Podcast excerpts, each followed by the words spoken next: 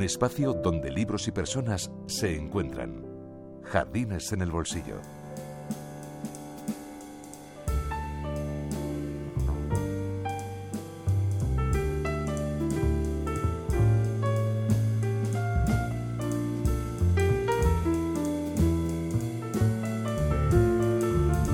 El Rincón de las Tablas, con Fernando Loigorri. Jean Racine, el hombre detestable, Fernando. Sí, sí, era detestable, pero un poeta sublime, de lo mejor que ha dado la historia de la literatura. Aunque los ejemplos abunden, no deja de sorprender que en una misma persona puedan confluir la fealdad extrema, aunque sea metafórica, y la belleza más refinada. Bueno, quizá eso nos pueda dar una pista acerca de la yoidad, ¿no? El yo son muchos. De Racine has elegido su Fedra. Muy apropiado el posesivo, porque Fedras, en plural, hay muchas, de Eurípides, de Séneca, de Racine, de Miguel de Unamuno, ah, incluso ha inspirado a músicos como a Genche, pintores, en fin. Fedra es un mito. Sí, y aquí volvemos y volveremos al término mito, porque el mito, al fin y al cabo, es un relato que contiene un conflicto humano que atraviesa los siglos sin inmutarse apenas. ¿Cuál sería el conflicto que nos presenta Fedra? Yo lo diría lo más resumidamente posible como la imposibilidad de la perfección. Algo que también parece ocurrirle a Racine. Y a, la, y a, la, época en la que vive, por mucho que quien reinara fuera el rey Sol. Yo siempre digo que si Homero apareciera de repente en este 2016, tan solo le sorprenderían las innovaciones técnicas, pero en cuanto a las pasiones humanas, vería que no habían cambiado ni un poquito. Pues sí, y si te parece, hagamos un recorrido por la imposibilidad de la perfección en la vida de Racine, siglo XVII y en la tragedia de Fedra. Conozco la causa de vuestro dolor. Fedra aquí os enoja y hiere vuestra vista.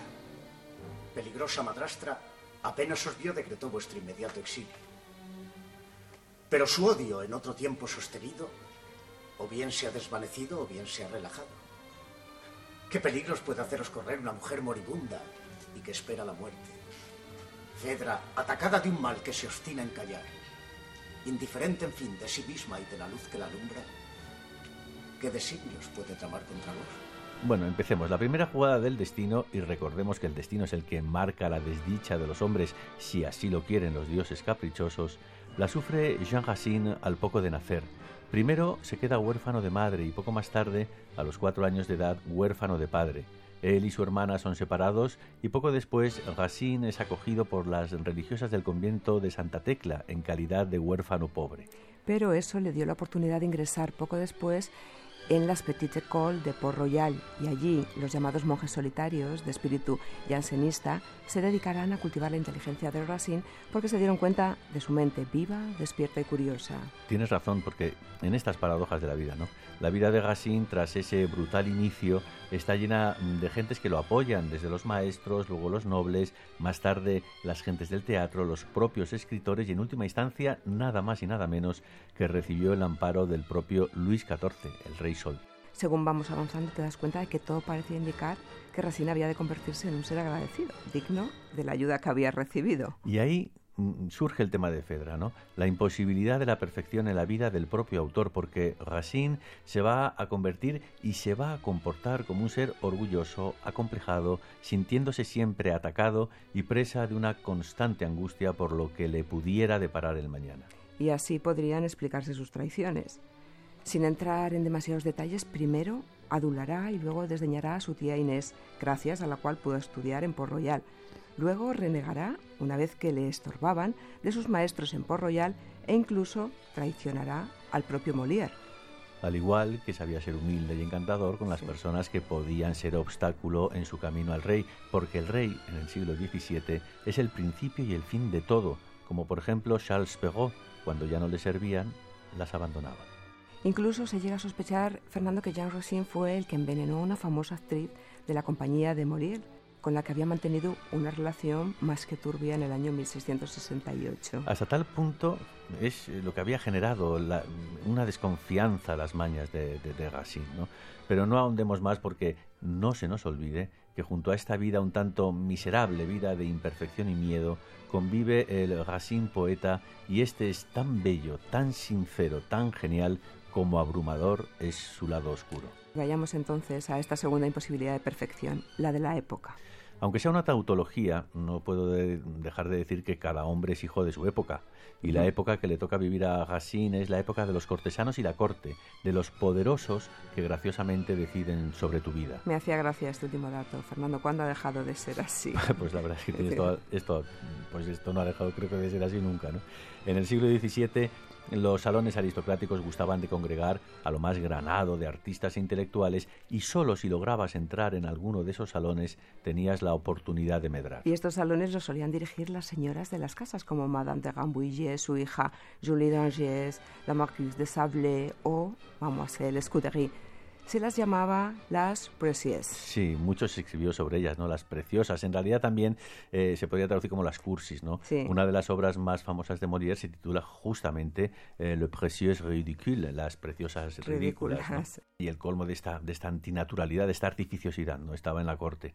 La corte francesa se había convertido en un auténtico ritual hierático y lejano.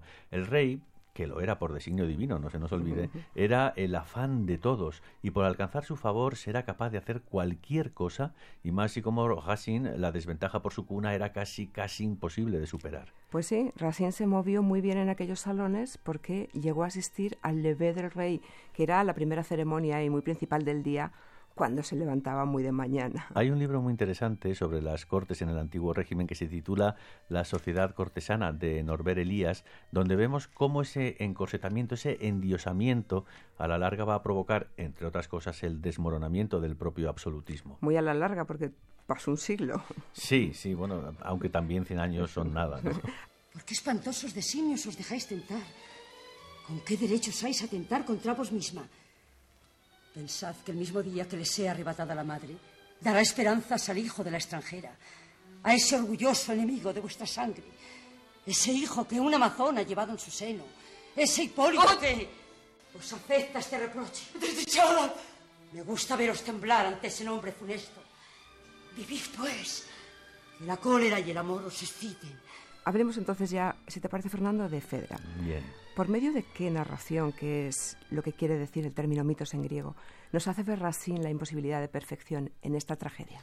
Como comentamos al principio, Racine escoge una tragedia clásica griega, Fedra, de Eurípides, y Fedra cuenta una historia en la que los dioses obligan a decidir a una mujer, pero permanecen mudos. Y esa decisión es terrible porque al principio vemos que está enamorada de Hipólito, su hijastro, y por lo tanto está tentada de cometer incesto. Cuando sepas mi falta y el destino que me agobia,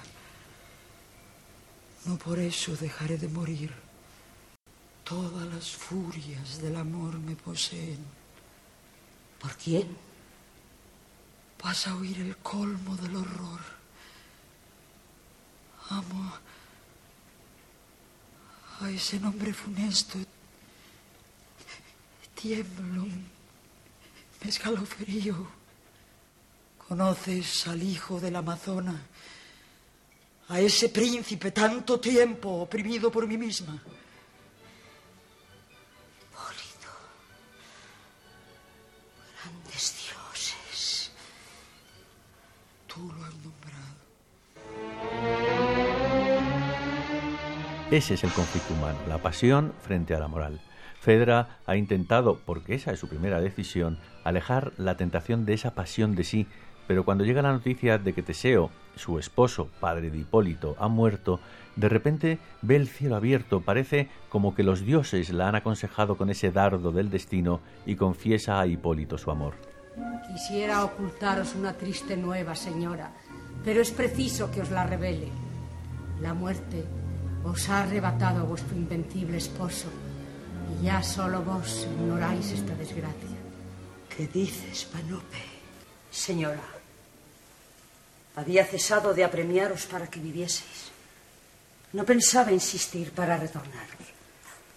Pero esta nueva calamidad os prescribe otras leyes. El rey ya no existe, señora. Ya no tenéis que haceros reproches. Vuestra pasión se convierte en una pasión normal. Al expirar, Deseo ha roto todos los lazos que hacían de vuestra pasión un horrible crimen. Hipólito deja de ser espantoso para vos y podéis verle sin ser culpable. Y sin embargo, la tragedia no es solo la de Fedra, porque otros personajes como el propio Hipólito, Aricia, la amada por él y prima suya, o la nodriza de Fedra tienen también sus propias decisiones terribles que tomar. Claro, porque la tragedia del ser humano es decidir, porque al decidir una de las partes que entraban en conflicto desaparece, muere y duele. Por eso, claro, comentaba antes el desesperante silencio de los dioses ante la toma de decisión de los humanos. La verdad es que la Fedra de Racine hace olvidar la vida personal de su autor incluso a veces dan ganas de no conocer nada de los artistas. A mí me encantaría que todos se llamaran anónimo. ¿no?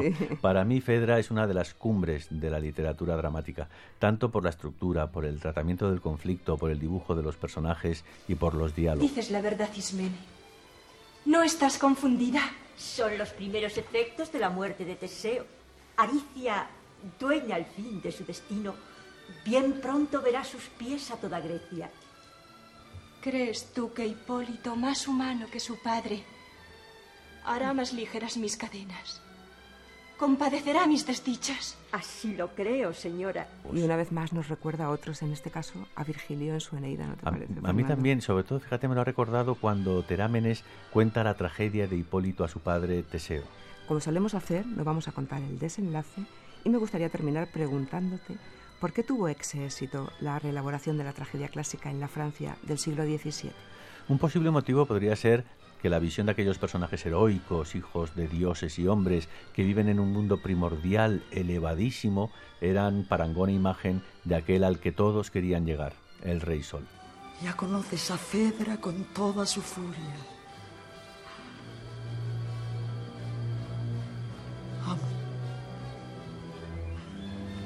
No pienses que desde el momento en que te amo, me presento ante mí misma como inocente. Yo me aborrezco más aún de lo que tú me detestas. Los dioses son testigos. Temblando por mí,